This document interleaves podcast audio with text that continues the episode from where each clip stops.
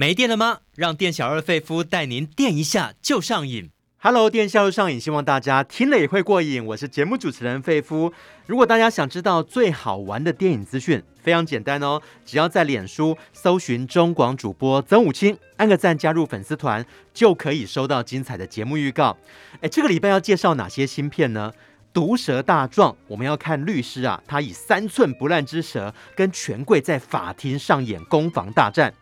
致雷斯利，酗酒的单亲妈妈，她是不是能够拥有自己的第二人生呢？杏仁与海马这个伴侣啊，他们经过了脑部创伤，要如何面对新的生活呢？骗子，小心诈骗哦！这部片里面充满着野心、欲望、贪婪跟嫉妒的元素。在推荐这些新片之前，今天要介绍这位男明星。诶，不知道大家有没有听过或者看过脱口秀？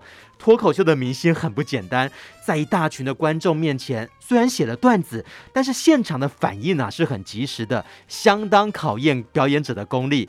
今天这一位可以说是香港的脱口秀天王，最近演的电影更是破了票房纪录。想知道他三波走红的过程吗？赶快进来，费夫电力公司。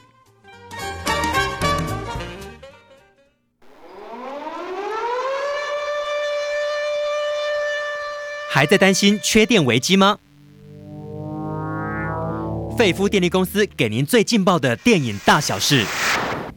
好，今天要跟我一起揭开明星神秘面纱的是影评人佛洛阿德。哈喽，阿德。主持人好，各位听众大家好。我们今天要介绍一位脱口秀明星，先不要公布是谁哦。诶，脱口秀它是一种喜剧表演，那通常呢是由喜剧演员一个人，他就直接站在观众的面前，以说学逗唱的方式让观众发笑，就类似那种传统的单口相声啊。可是后来他发展出的形式啊，不受拘束哦，在各个国家都受到非常大的一个欢迎哦。那阿德觉得脱口秀受到欢迎的原因是什么呢？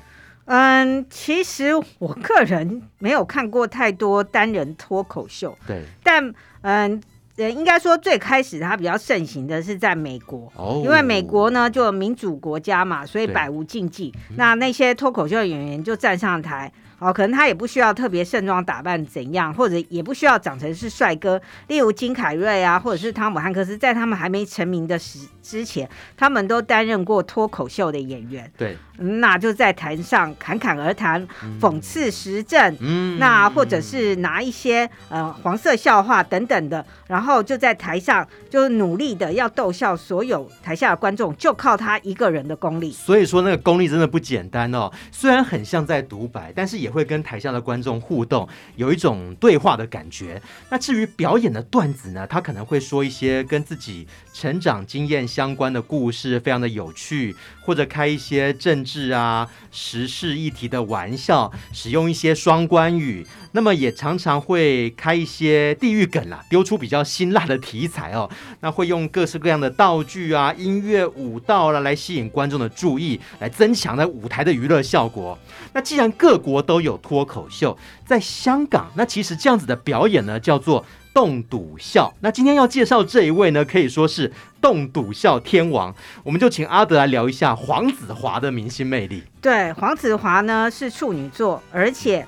告诉各位，今年的九月五号，他就即将要满六十三岁了。看不出来哎，对，那他的确是发挥了处女座的本事，嗯、就是嗯、呃，他们心思缜密，然后观察细微，所以呢，很多他的剧本都是由他自己来撰写。感觉比较龟毛，他如果要他搞笑，会走什么样的路线呢、啊？就是冷面笑匠，冷面笑匠，然后再加上处女座也蛮喜欢嘲讽跟碎碎念的，对，所以呢。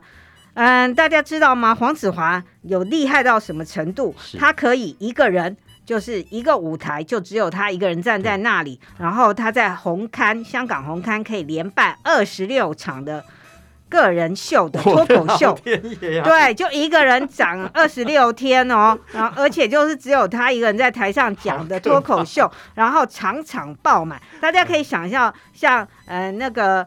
最近我们台湾就是 BLACKPINK 他来台湾办演唱会，然后非常轰动。对，但他们两场也不过九万人呢。啊，红开好像可以容纳三四万人一场。好厉害！你说我主持广播节目，有时候哦，主持一个小时我都觉得哇好累，他可以这样连续的连续的讲哦。那最近他在香港超级夯的，他演的电影从《泛气攻心》开始啊，势不可挡，一直到《毒舌大壮》哦。那我们现在聊他到底是怎么走红，他是怎么出道的？嗯，其实黄子华本人呢是貌不惊人呐、啊。嗯那当然不至于到到了说是那种谐星的长相了，呃，可是呢，应该他就是说就是一个我们走在路上哦，他就是一个平凡人，是哦，可是他却有一个不平凡的人生呐、啊，嗯、因为他从小父母就离异了，是然后母亲就再婚，再婚以后然后生了两个妹妹。那他从小呢，有时候跟父亲住，有时候跟母亲住，有时候跟祖父住、祖母住，然后有时候跟外婆住。对，所以呢，他点简直是没有一个自己的家，然后童年很不幸福。嗯、后来他去加拿大读书之后，他回来香港，哦，但是因为他年轻的时候曾经。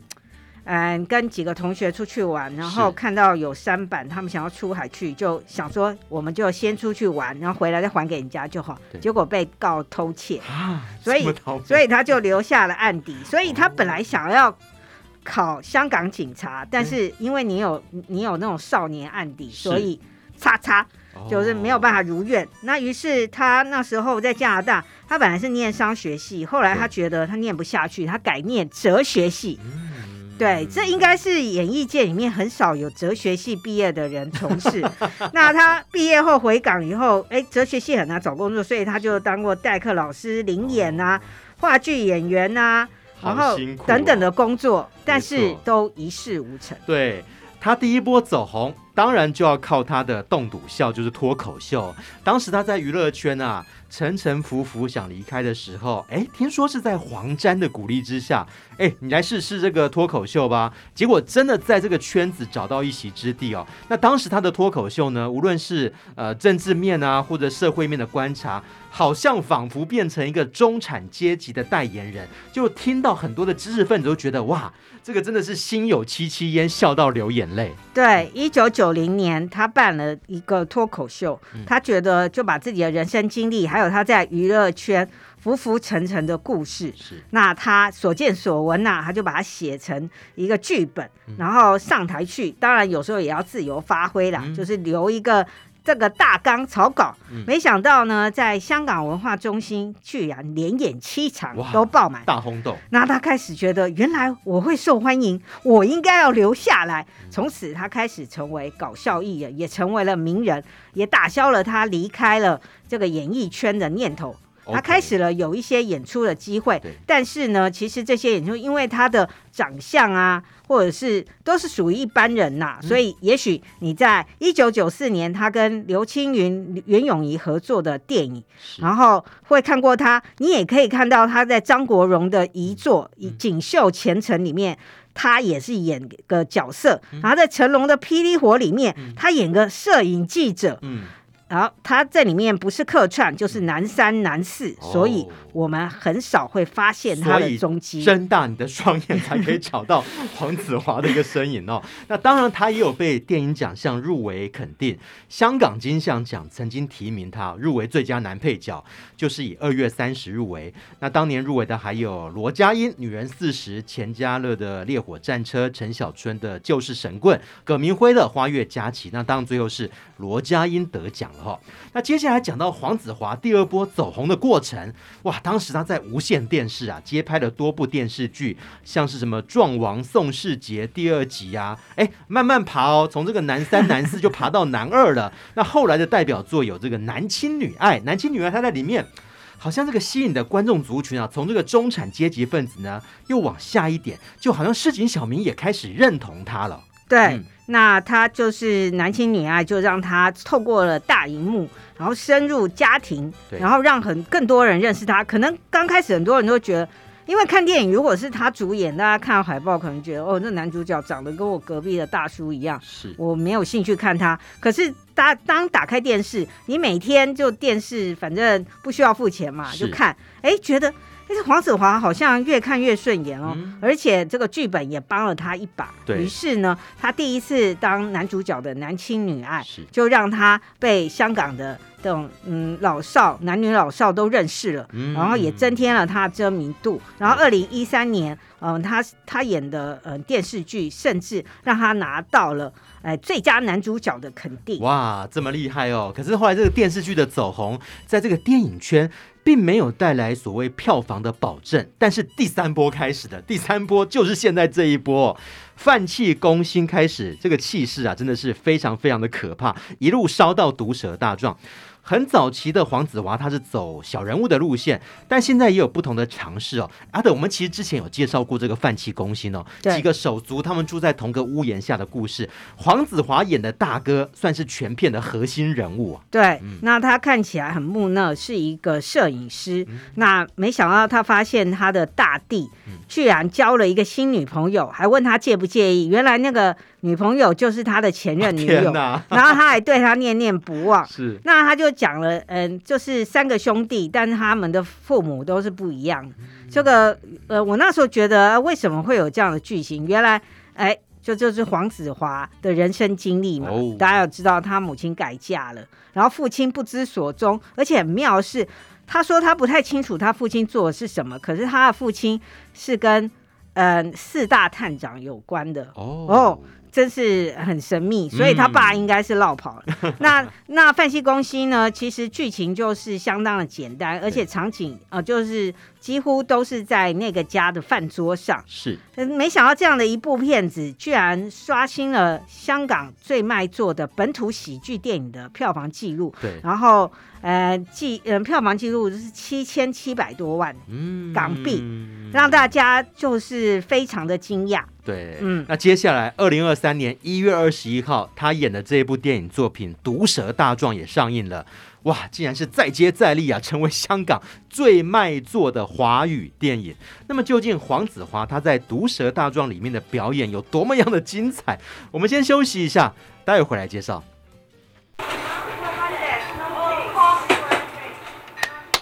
店小二，电影套餐怎么卖？只要你是瘾君子。免费招待都可以。当店小二碰到瘾君子，电影情报全部撒比苏。好，欢迎大家来到店小二费夫经营的电影餐馆，开张喽！但是在开张之前呢，还是让我宣传一下，赶快加入费夫的粉丝团，只要在脸书搜寻中广主播曾武清，按个赞加入就可以了。今天请到跟我一起长出的来宾是影评人佛洛阿德。我们先来介绍这个法律片、法庭片，这也算是电影市场呢非常特殊的类型哦。有哪些好看的点呢？不外乎是检辩双方的精彩的攻防。那从诉讼进行的过程，好像观众你也变成这个陪审团的成员哦，你必须决定这个被告的命运。所以各国啊，其实都拍了很多的法庭片哦，像香港也拍出什么法内情啊、法外情、法中情啦。那阿德觉得这个类型片它的魅力的地方是在哪里啊？嗯，魅力的地方当然最重要的就是剪剪呃剪掉，然后跟这个律师之间，然后唇枪舌战。嗯，而且呢，有时候我们观众在前面的剧情就知道，哎，主角可能是冤枉的，是，或者是。哎，主角想要对抗邪恶的势力，对，然后可能是小虾米对大鲸鱼，对。那于是呢，呃，也许我们刚开始不知道，也许是发生了凶案，我们不知道凶凶手真的是谁。嗯。然后随着这个法庭的攻防，最后找出了凶手是谁，没有错。不然就是小虾米对抗大鲸鱼，对。哦，例如有一些嗯、呃，那个大企业。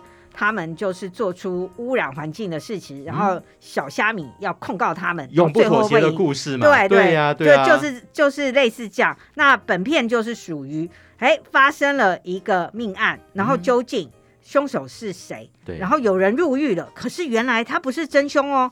那最后要透过什么样的法律攻防，然后找到事情的真相，而且制裁真正的凶手，然后。也许也就是因为这个原因，即使这部片子是由貌不惊人的黄子华，他今年已经要满六十三岁了。对，那那他主演的这部电影没有任何的大场面，没有任何的大卡司，却就是突破了，达到了周呃周星驰、周润发 等大咖都不能够达到的境界，是首部破亿。还打破星爷的记录哦，真的很不简单。那律师，大家想，律师就靠着他的三寸不烂之舌，黑的说成白的，这死的说成活的哦，甚至他可能游走在这个灰色地带啊，去钻这个法律的漏洞啊。好，毒舌大状的故事就从这个黄子华他饰演这个大律师，他是从法官转为律师哦，结果他处理的第一个案件，听说就是一个呃全国都关注的一个虐儿案。可是当虐儿案。他当时呃，他犯了什么样的一个问题啊？结果是是让那个被害人身败名裂啊。对，嗯，其实这部片子一开始我们看到的黄子华他是法官，对，那他开他一开始他就很悠哉的在他的呃法官自己的办公室里面，是，结果呢庭上大家都很急，因为法官已经迟到一个小时了，一个小时啊，已经在开庭了。所有的律师啊、检察官都、哦、那个民众都坐在下面等他。对。然后呢，后来助理忍不住了，赶快跑去请他过来。然后他还一副说怎么样？然后终于他姗姗来迟坐下来了。大牌哦。哎，他就开始问，可能有人做了一些事情，当然都可能是一些小罪。他问被告：“你认不认罪？”然后被告说。我认罪，然后他就说：“你这样无精打采，是没吃早餐，还是不满意香港的司法制度呢？” 呛啊！对，这个从这这这个开场戏，我们就可以知道黄子华这个法官呢，嗯、就是对于这个法庭事务有了一个倦怠感，而且他真的很毒舌，是哦，居然还敢讽刺那个民众哦。然后那那后来哎，发生了一些事情，因为你知道他那么毒舌嘛，他跟上级的关系也不好。嗯，然后哎，他的上级换成另外一位，呃，另外一位升职做这个法庭这个这法官也是有他们的长官的，对。然后于是他就被调职了，哦、他一气之下就辞职，哦、而且他还因为不甘愿，居然在法庭的桌子下面磕了。老天无眼，哎、欸，还蛮嚣张的哦，对，还蛮呛。然后，于是法官转做这个律师之后，他就想说：好啊，我就要接一些大案子，然后跟一些大客户，然后将来我就吃香喝辣。嗯、而且，我如果认识房地产商，大家知道香港最红的就是房地产，对。然后他们会给我一些暗盘消息，哦、我就可以去买什么楼，然后炒什么地，然后我很快就很有钱了，是，很快就财富自由了，就不用那个接案子。对对对，没想到呢。呢，他就是也接了一个美女名模，嗯、也就是王丹妮。嗯、那王丹妮就是之前饰演梅艳芳传的梅艳芳的那个角色。她在这次饰演的这个美女名模呢，嗯、那她是人家的小三，嗯、而且嗯、呃，就是她还呃生下了一个女儿。是，那这个女儿很可惜的是长得很可爱，可是她天生就是。呃，有那个那个障碍，障碍，那于是他只能比手语。哦，那虽然他是小三啦，然后看似也是个幸福的家庭啊，因为他的这个老公虽然是别人的呃老公，然后呃，可是好像也让他们住豪宅啊等等的。嗯、没想到有一天，他就是哄睡小孩之后，他就呃在。那个花园里喝了一杯红酒，对，就醒来以后，女儿就躺在厨房的地上，已经奄奄一息了。他当然是最大的嫌疑犯啊。对，哦、然后他就被控是虐儿，嗯、就是就是虐待他的女儿，然后女儿就在 ICU 急救中，因为女儿已经陷入了昏迷。是，然后所以香港法庭呢就起诉他，嗯、认为他的嫌疑很大。嗯、那我们的男主角呢就是黄子华所饰演的林良水大律师。那他就是哎，先问了被害人，那他想说要争取这个案子，因为这个案子就是呃香港社会很瞩目嘛，一个退休的名模，对，来当了一个很有钱香港有钱人的小三，嗯，哦，就是小老婆，嗯、然后结果居然发生虐儿案，嗯，大家都在这个八卦杂志都在报啊，嗯、他想说我接了这个案子以后，这就会大家都会知道我淋凉水了嘛，是。对。那他觉得啊，这个案子一定没问题啦，就是我可以很轻松的解决。嗯、没想到峰回路转，嗯，然后这居然怎么样峰回路转？居然还跑出个保安，就是他们那种豪宅是有保安的嘛。保安叔叔来出来指证说，好像看到他跟女儿激烈的发生争执。哦，对，那于是呢。他，而且呃，因为林良水大律师呢，就非常的轻敌，他甚至在开庭的时候，法官在上面讲法，嗯、呃，他们会请医生来嘛，医生专家就说，这个伤口啊，或者是什么，这应该是被人剧烈摇晃才会造成的。对，然后他就在下面批评说：“嗨、嗯，这个专家长得跟猪一样，啊连这种德性都算专家，像我这种才貌，不就是可以当林肯了吗？”天哪！你看他这个毒舌真的很夸张。啊、那呢，因为他非常的轻敌，最后他们就输了。哦、然后这位名模居然被判了十七年的刑。其实他是被冤枉的。对，他是被冤枉，嗯、然后于是他自己就不能原谅他自己，因、嗯、一一来他心高气傲，二来他很清楚这位名模真的没有做，因为那个小孩曾经中间有清醒过，然后他就冲进去问那个小孩说：“是不是妈妈打你？”嗯、那小孩就手语比说：“不是，妈妈从来没打过我。嗯”可是后来小孩又。又昏迷，而且后来就死了。哦，但是因为这一起的一个官司的误判跟轻敌，嗯、其实也让他自己付出了代价，好像他接下来生活就过得不是太如意哦。对，那大律师事务所就不要他了，嗯、于是他就自己去开了一个小型的律师所，连电梯都没有，哦、还要爬，就是类似公寓那里。嗯嗯，嗯。然后他就做了一些案子，两年后，没想到又有新的证据出来，嗯、于是他。就跑去监狱跟这位名模说：“请你再给我一次机会。”他要补偿，对，他要赎罪，对，我想要证明你的清白，哦、而且我比世界上所有的人都相信，因为你的女儿亲亲自比手语告诉我，妈妈没有打过我。是于是他们又要在法庭上展开了攻防。嗯、呃，可是这个时候他要面对的是谁？他要面对。对方也派出一个很厉害的一个法律顾问啊，像是那个王敏德饰演的董大壮。那听说还有一个强势的主控官，就是谢君豪演的主控官。对对对，谢君豪就担嗯担任了这个检方的这这个指控他律师。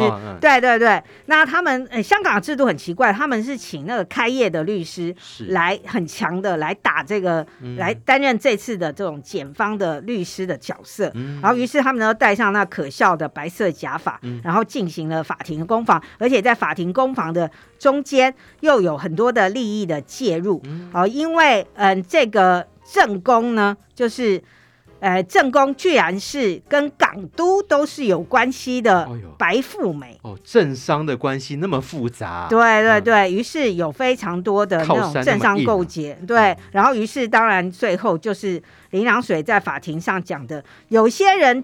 权贵仗着他们有钱有势，视、嗯、法律为无物。嗯，对，所以呢，他要求陪审团要宣布让被告无罪释放。哎，听说最后一场戏哇，挑战黄子华演戏四十年来最长的台词。他说他曾经一口气挑战呃七页长的台词，但这次在这个毒舌大状里面，这个台词量胜过以往，但他表现的非常非常精彩哦。对，嗯、那他最后的法律攻防的戏大概。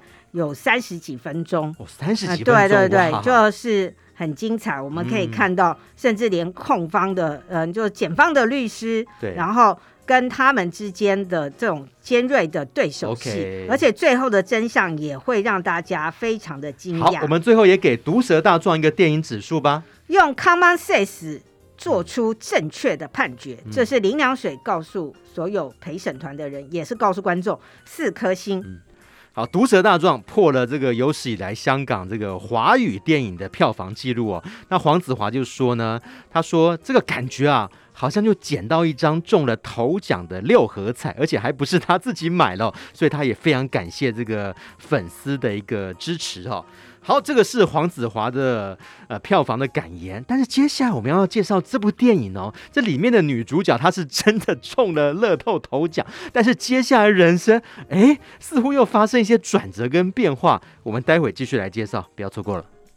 你喜欢看电影，喜欢聊电影吗？欢迎大家回到电影下周上映，我是节目主持人费夫，也欢迎加入费夫的粉丝团，在脸书搜寻中广主播曾武清，按个赞就可以了。今天请到的影评人是佛洛阿德。我们接下来介绍《致雷斯利》这部新片哦。里面的女主角雷斯利，她是一个住在德州的单亲妈妈，那非常辛苦抚养儿子长大，结果哎，意外中了这个乐透头奖啊！呃，这个上天的礼物，到底她有没有好好的把握？接下来发生什么样的事情呢？当然没有，就像美国有统计，嗯，得到乐透。头奖的这些人，对哦，大概十之八九，嗯，几年后他们都是破产，甚至妻离子散。哦，那他也是一样。不过，哎，他们那个小镇的头奖也太少了吧，才十九万美金。十九万美金也不少，敢给我都甘愿的。对的，可是我的意思说，平常看到他们英美那种中那种乐透都是几亿几亿的，对对对、嗯、的那种钱。好，不管了，反正就算钱少，只有十九万美金，他也是很嗨，而且整个小镇都嗨了起来。是啊、呃，但是他也一样的挥霍无度哦。啊、哦！而且甚至他染上了酗酒跟吸毒的毛病。哦哦、更糟的是，他就没有时间，就是因为他都在酗酒嗑药，所以他忽略了他的孩子。哦。本来他说得奖的时候，嗯、呃，他还很高兴，把儿子那时候还是青少年，他说：“太好了，我们要买一个房子，然后我要让我的儿子过很好的生活。”是、嗯。可是，一切都没有了。嗯。那甚至他把孩子丢给他的妈妈，因为他自己就是。很惨这样子，然后都诶，刚开始是忙着玩乐，然后之后破产等等的，哦、那就反反而是由嗯妈妈，就是外婆把这个孩子养大。那这个儿子一定对妈妈非常不能够谅解啊。对，那这个故事的描述就是中奖六年后，嗯、他住在汽车旅馆，而且是那种很破旧，然后被赶出来，嗯、因为他已经付不出房租了。嗯。对，那他也欠了很久的房租，于是人家把他的行李通通整理了丢出来，嗯、然后他开始流落街头。嗯，那很惨的是，他后来就决定找了那个皮包里面的一张纸，他居然打电话给他的儿子，因为儿子现在已经成年了，嗯，好，在城市里面工作，就是当类似那种水泥工、建筑工人。嗯嗯哦，因为像这样的劳力工作，只要你愿意做，其实薪水是蛮好的。是，然后儿子就在那边工作，他打电话给儿子，然后他说：“我现在都没有喝酒喽，嗯、儿子，我很想你，嗯、我想要来看你。”事实上是因为他根本没地方住，所以儿子就半信半疑，而且儿子也是很渴望见到妈妈，因为对妈妈又爱又恨嘛。对。然后于是看到，哎，妈妈好像蛮正常的，然后他还带妈妈去买衣服，然后妈妈还说。不用不用，这点钱我自己会出得起。可是他掏半天都掏不出来，结果儿子就说：“哦、妈妈，我帮你付好了。”所以他还是把妈妈接回家里头。对，让妈妈，他跟妈妈说：“你可以暂时住在这里，但第一，哦、你不能在这里喝酒。嗯。第二，你你休息一阵子，可是你要开始找个工作。嗯。对，而且你不能长期住在这里，因为他这个公寓是他跟朋友一起租的。哦、对。然后妈妈就说：“好好好，没问题。”那后来雷斯利有乖乖的遵守他跟。孩子的承诺当然没有，啊、他居然翻箱倒柜，然后翻自己儿子的口袋里面或哪里有没有藏钱，然后拿到钱以后就去买酒，又在喝，然后甚至哎钱搜刮搜刮以后还动了儿子的室友的这个念头，然后也去偷他的钱，所以呢儿子非常的愤怒，而且儿子很难过的是，呃、翻开床垫发现床垫下还有酒瓶。啊。天呐！所以儿子又再度把他赶走，嗯、然后就是，然后可是儿子还是心存善念的，就是把他接回他的家乡，然后叫外婆收容妈妈。嗯、可是当然他又跟外婆起了冲突，于是雷斯利真的走到人生的谷底了。对，这时候在一个地方的。这个小的汽车旅馆。是，然后老板于心不忍，就说：“好，你可以住在这里，我们提供你可以住在汽车旅馆，嗯、但你要负责清洁。”哦，然后他终于开始洗心革面，嗯、但片中有很多的场景都会让我们觉得他随时又会回到了那个酗酒嗑药的妈妈的那个模样里。就像走悬崖啊，嗯、就像走那个钢索一样，你很怕，哎呀，他这个深陷毒瘾或者酒瘾真的是很难戒除哦。我相信里面的最大的亮点就是女主角，而且这个女主角英国女星安德利亚瑞斯伯，哇，她凭着这部片啊，击败本来呼声很高像女王的女主角呃维拉戴维斯，就入围了本届奥斯卡最佳女主角。所以在里面的表现怎么样呢？嗯，应该说本片就是以他为中心啦，嗯、而且他以一个他本人是英国人，是。那他要饰演一个德州乡下小镇的一个单亲妈妈，嗯，好，这是一个非常大挑战，就是他要把他那优雅的英国口音改成德州口音，哦，然后嗯，再加上这部片子也是像呃那个呃奥斯卡的喜欢的得奖电影，对，好，比如说我的金鱼老爸这样一个人，他一开始就已经很落魄，然后我们在想说他为什么会把自己搞成这样呢？然后从剧情我们会了解他当年发生了什么事情，然后所以他会让导致他变成这样，哦、然后这样的一个落魄失意的人，他要如何找回他亲情的关系，嗯、如何重新振作？嗯。啊，当然有人是没振作就生病死掉，但、嗯、但他有。表露出他对儿儿女的的心象的改变，哦、然后在这部电影中也同样是这样的路数。Okay. 对，而且这部电影它妙的是哦，它的行销策略还蛮特别。对对对，因为它的上映的票房很惨哦，就不到三万美元。但是为什么可以异军突起，甚至入围了奥斯卡最佳女主角？听说她跟她那个行销的策略，比方说她就是啊、呃，靠好莱坞的明星，用明星之间的一个推荐还有影响力。比方说，她就找来很多女明星哦，包括什么呃，珍妮佛·安妮斯顿啦。葛尼斯派特罗啦，莎莉赛隆，他就办一些小型的类似呃私人的放映会，结果口碑传出去之后，哎，既然是真的获得这个奥斯卡影艺学院的支持，哎，这些会员的支持，对对对，嗯、就是这些嗯、呃、那些女演员，也许他就寄了这些影片的拷贝给他们，让他们看，然后他们因为他们本来不会注意到这部片子，然后之后他们就觉得，哎，这部片子。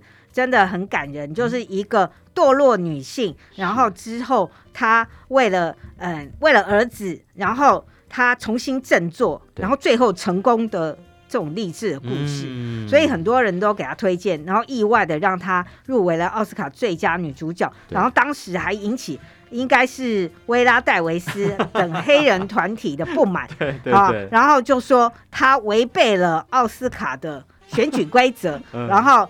后来是说，对，的确违反选举规则，嗯、但不不严重，所以你没有取消他的入围资格。哦、OK，对，我相信这个奥巴马搞不好也是利用这个机会看到的，因为他每年都会公布年度的呃佳片，他自己选的啦。哎，刚好就有这一部哎。哦、对，对。而且这部片子里面、嗯、虽然他有一个人戏份很少，但是大家还是可以看到他精湛的演技，是嗯、就是艾丽森·珍妮。她之前也是有赢得奥斯卡最佳女配角奖，对对对，她就是饰演那个很苦命的外婆哦，哦，也算是资深的硬底子演员哦。那我们最后也给智雷斯利一个电影指数吧。酗酒女子重新振作，三颗星。好，接下来这部片是《杏仁与海马》，这个片名《杏仁与海马》呢，它应该是我们大脑有两个特定的部位哦。它可以记下新的记忆，并且保留旧的回忆。但是如果大脑发生创伤的时候，哎，这个时候哪些记忆会被留下来？哪些记忆可能会形成一个新的回路哦？这个就很奥妙。那这个影片呢，是在讲两对的伴侣，他们在历经脑部创伤改变一切之后，他们的故事。对，嗯、那这部电影最让大家瞩目的，而且是挂头牌的是。是澳洲女星瑞贝尔·威尔森。哦，那大家应该对她印象最深刻的是，对《歌喉战》里面的胖爱美。那但是她减肥成功了，所以我们这次看到的是小几号的胖爱美，可以算是瘦爱美吗？还不能够说是瘦爱美，爱美好对对对，嗯，就是一般欧美人士的 size。嗯。胖爱美呢，就是饰演了一个考古学家哦，所以我有时候真的我觉得他好像随时会出来搞笑。嗯，那他就是在一些骨骸挖出来的骨骸里面寻找一些历史方面很重要的资料。哦、那他饰演的这个莎拉呢，对嗯。我们会看到他就是独自骑着脚踏车，然后回到了家。是嗯、可是他回到家的时候，晚上他居然打电话，对，就是可能类似像嗯、呃、那个那边的嗯国外的张老师那种。哦、然后他说他很痛苦，他有什么样的问题啊？对，他说他的丈夫嗯、呃、就像过世了一样，嗯、然后他很辛苦，怎样怎样。嗯、可是讲一讲，我们发现有一个男子跑来问他说：“你为什么还不来睡觉？”嗯，诶。那她明明不是有丈夫，她怎么跟张老师说她失去她的丈夫，她很痛苦？嗯，好，原来是因为她本来跟丈夫旧的感情非常的好，可是她就因为呃几年前呃得了脑瘤，嗯、然后进行开刀，哦、可是开刀嗯，还是会伤到脑部的一些组织。哦，然后因为脑瘤的影响，她的丈夫整个性格还有记忆，还有很多事情都变了。哦，甚至她老公还有时候就是很多生活习惯也不。难怪她会跟这个生命专线诉苦说。应该是说，这个老公已经不是她所认识的那个老公。对，然后而且她老公就有点像记忆，嗯，孙艺珍演的那个脑海里的橡皮擦一样，什么事情都会忘记。嗯，他在房子里面贴了非常多的便利贴，而且要告诉他，他甚至可能接起电话来，他本来说哦。在跟人家讲话，可是他接下来下一秒就忘记跟他讲话的人是谁。所以这是胖爱美这一对伴侣的故事。那另外一对呢？另外一对好像是一个建筑师，对不对？对，他们是一对女同志。对，哦、然后他们在一起很久了，嗯、然后是 Tony 的伴侣啊，就是葛温。那那个他们本来哎一开始就是他们嗯，就是躺在床上，美好的早晨醒来了。葛温也抱住了 Tony，可是后来葛温突然对 Tony 说：“你是谁？你怎么在我家的床上？”嗯，他们又怎么了？因因为葛温也是当初他们就是可能是借精生子，是，然后怀孕了，嗯，然后哎，可是那时候开车出去就被车祸，嗯，然后葛温受到。很严重的伤害，外力的撞击，对，而且孩子也没了，嗯，所以他受到很大的打击，嗯，然后他的脑部也受创，嗯，所以呢，他就常常会出现类似失智的状况，就是会忘记，哦，呃身边的人，或者甚至他本来是一个演奏大提琴的人，哦，他甚至连大提琴好像都已经忘记怎么演奏了，嗯，对，于是呢，通尼还是不离不弃的陪伴葛温，对，可是呃这么多年来，嗯。他越来越糟糕了，嗯、就是那个失智还有脑损伤的状况越来越糟，所以他们在这两队都在精疲力尽的状况之下，是。还有医生的嘱咐之下，把他们的伴侣送到了这种脑损伤专门的医院，接受专业的照护。对，嗯、那于是他们两个就认识了。嗯、那这两个人同是天涯沦落人嘛，因为他们本来都有深爱的伴侣，可是，在呃，脑部开刀或者是车祸的脑损伤之后，这两个人都变成他们所不认识的人了。哦，所以他们两个就别人根本无法了解这个，于是他们两个人就互相慰藉。只有他们彼此可以知道，呃，对方的难处是什么，要面对这样的创伤，就同是天涯沦落人，互相的取暖。对，嗯、然后两个人还谈了一场。啊，恋爱！你说最后就擦枪走火，两个人反而谈起恋爱来了。对对对，所以不要随便安慰别人、嗯、哦，哭着哭着就、嗯、就上床了。嗯，对、于是呢，但是这段感情没有持续很久。是，然后我们转眼就会看到他们后来就分手了。嗯、然后五年后，嗯，嘿，就会故事又会怎么样呢？就是他们又来到了这家诊所。是。那四个人又重新相聚，嗯，然后结局会是什么呢？就请大家看电影了，嗯，所以这是一部，嗯，说是，呃，随着台湾也进入了老人化的社会，其实其实很多的老人家可能就是会进入失智的状态，是。那我相信陪伴者或者是他们的亲人压力很大，对，就是看这部电影应该就会心有戚戚焉，嗯嗯。好，我们也给《杏仁与海马》一个电影指数吧。脑损伤者打劫的爱情回路，三颗星。好，相信大家都很期待。我们最后有两个小单元，孤注一掷大作战哦。想知道我们介绍完所有的芯片、推荐的芯片之后，您的选择跟阿德孤注一掷的选择一不一样？一定要把节目听完哦。我们待会见。欢迎大家回到电影下路上瘾，我是节目主持人费夫，也是中广主播曾武清。今天请到来宾是影评人弗洛阿德来介绍最后一部新片哦，应该算是网络影音串流平台的片子哦，骗子。对，那。呃，诈骗这件事呢，其实，在台湾或者世界，可能每天都不断的在发生。阿德有接过这个诈骗电话？当然了，超多。嗯，而且我们在我们台湾呢，呃，甚至以前不是也有人自己戏称说我们就是诈骗王国吗？啊，就是我我国有非常多人在从事这样的行业。没有错，听说还有那个诈骗集团的教战手册啊。对，然后还有一些人是担任车手，嗯、有的人是无辜的，恶劣、啊。不清楚状况担任车手，嗯、那也很多人的账账户被、嗯、被骗子诈骗集团拿去使用。对，所以对这样的素材呢，我相信，嗯、呃，我我们的观众对不会陌生，因为大家都有接触。那骗子里面这个剧情是要怎么样骗人呢？哈、呃，这个骗这部电影啊还蛮嗯、呃、比较特别，是它的拍摄手法呢，是从嗯就应该是分成四个章节，是好、呃，就是以人物为主，一开始就是 Tom。这一个书店的老板，他就开一个小小的二手书店那样子，然后就是有卖一些这种什么绝版书啊，或者是一些比较特别的书。那嗯，就是嗯，看起来就是一个文青嘛。然后没想到就出现了一个自称是女大学生的三德拉。那这个，然后他们两个人就哎，因为喜欢书，然后就开始聊天啊，然后开始哦彼此吸引。剧情的走向很快，然后他们就互许终身。可是这个女生就在言谈中就讲到说，她的哥哥，因为他是黑人嘛，大家知道有的黑人是努力向上，但有的黑人就走向堕落的那一面。哥哥欠了一些地下钱庄的钱，然后高达三十五万美金。哦，于是书店老板看起来是个文青，汤姆居然说。我有钱，我可以先借你。嗯，然后女的还说不行，我不能让你帮我。男的说，请你一定要让我帮你。嗯，结果就领了三十五万的现金给他。可是这个女生就从此消失了啊，消失了。你说人间蒸发了？对，是的。然后接下来第二章，我们就看到山德拉。原来山德拉根本就是一个没有念书。就是走向黑人堕落之路的那个贫穷的黑人，是。然后他之前已经有很多顺手牵羊的前科了，嗯。然后原来他怎么会变成我们第一段里面看到的那个呃满口在讲文学的女大学生呢？嗯。原来他是哎有一次在一个酒吧里被一个男士叫做 Max，嗯。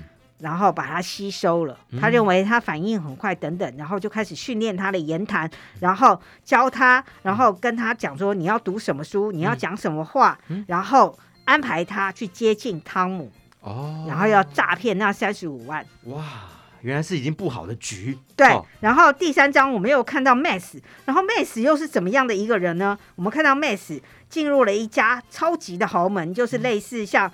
纽约中央公园那边的超级豪宅，是。然后他叫了一个人妈，嗯、那个妈就是我们的奥斯卡影后朱莉安·摩尔，大牌影后。对，然后朱莉安·摩尔所饰演的这个，哎，这位豪门的贵妇，嗯，她叫马德琳，嗯，她居然是，嗯，一跟一个呃那个很有钱的富豪成为他的续弦，是。对，然后他就告诉这个富豪，我的儿子 Max 非常的不好，嗯、然后他有吸毒等等，可是我还是爱他。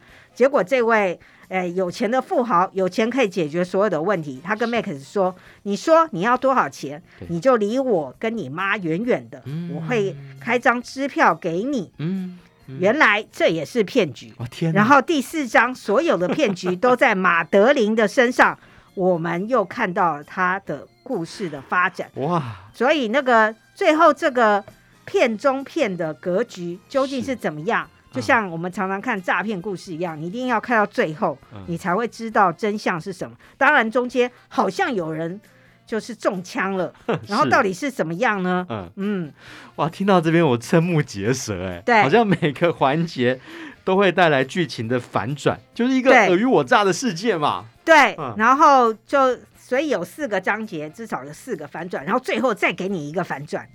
对，所以呢，这这部片子也是告诉我们呢、啊，要小心被骗，不论是被骗财或者是骗色，哦，都要注意。对，尤其那种诈骗可能会运用到一些人性的脆弱面，你的欲望可能是你的野心跟你的贪婪。哦、对。啊，还有你的可爱之心啦，嗯、就是渴望爱情的心。我我觉得每天大家可能，呃，尤其是中午看新闻就会报，警方又到了银行阻止了谁？对，汇钱给他没有见过的爱人。嗯，然后爱人说他很危险，呃，他可能在叙利亚，或者是他在阿富汗，现在是在乌克兰。嗯，好，所以要大家赶快。呃，汇钱或让他汇钱给你，然后他汇钱给你就变诈骗账户喽。哦，对，哦，你看以前诈骗集团啊，顶多会利用什么假检察官啦，甚至用这个暴力威胁，说你儿子现在在我手上哦。对，结果现在进化成那种，连爱情也变成一个诈骗的工具。是的，哦、是的。我前几天还看到有一位八十几岁的爷爷，是，就是呃误信了，嗯、呃，他在网络上认识的爱人，哦、然后他要去银行汇款，嗯，还好被警方阻止了。但是这些都是。被阻止的案例，没有阻止的可能是更多。对啊，所以大家一定要冷静哦，没有那么好康给逮急，然后遇到诈骗一定要非常非常的冷静哦。好，那我们最后也给骗子一个电影指数吧。骗人者人恒骗之，三颗星。好，接下来我们要进入这个单元，台北票房观测站要公布上个礼拜的台北周末票房排行榜。第一名《铃芽之旅》五百七十七万台币，第二名《沙赞众神之怒》三百八十五万，第三名《关于我和鬼变成家人的那件事》两百四十九万，第四名《妈的多重宇宙》六十四万台币，第五名《黑的教育》五十万台币。好，开始紧张喽！接下来是让影评人伤脑筋的两个小单元：孤注一掷大作战，还有抢救影片大作战。我们不管是从院线还是在影音串流平台介绍非常多的片子，如果只有一部片的时间跟成本，那阿德孤注一掷的推荐是哪一部呢？呃，要推荐给大家的是，呃，香港电影《毒蛇大壮》。嗯描述心高气傲的律师因为轻敌而输掉了官司，多年后他卷土重来，要如何赎罪，为他的委任客户争回清白，找到真相，而且是要告诉所有的小老百姓，这个权贵视法律为无物，我们要给他们制裁。所以也是因为这样，呃，让。是因为这种追求公平正义的形象，所以才会让这部电影创下了亿元，呃，港币的票房记录吧。哎，看这个、哦、黄子华的演出。呃，会不会跟以前他搞笑的形象不太一样？这次完全翻转了吗？他还是有时候会搞笑，还是有搞笑。听他讲的毒舌的话。但是啊，我说真的，我觉得谢君豪的演出更胜一筹。哇，嗯、都算是非常非常这个资深哦，呃，颇值得一看的哦。好，那这个是孤注一掷大作战。那除了这些新片之外，遇到好片容易受到忽略的好片，快要下档的好片，我们一样不能错过哦。抢救影片大作战。嗯，要推荐给大家的是配乐大师闫尼欧，嗯、然后这部呃，这位呃为电影配乐贡献卓越的大师，他写过的电影歌曲呃，电影配乐已经有五超过五百部了。对，那包括了教会、新天堂乐园，都是让大家津津乐道的电影，所以把这部电影推荐给大家。好，因为时间的关系，只能够跟影评人佛洛阿德聊到这边喽。非常感谢阿德，谢谢大家。节目最后还是请大家赶快加入费夫的粉丝团，非常简单，在脸书上面搜寻中广主播曾武清，按个赞加入就可以了。啊，电影下入上瘾，在每个礼拜六会在中广新闻网推出，也欢迎大家可以上 YouTube 上播客去搜寻电一下就上瘾。如果想要补课的话，也欢迎听完看完之后帮我们分享出去哦。如果你也喜欢聊电影，喜欢看电影，我们下个礼拜请您继续加入电影下周上演，拜拜。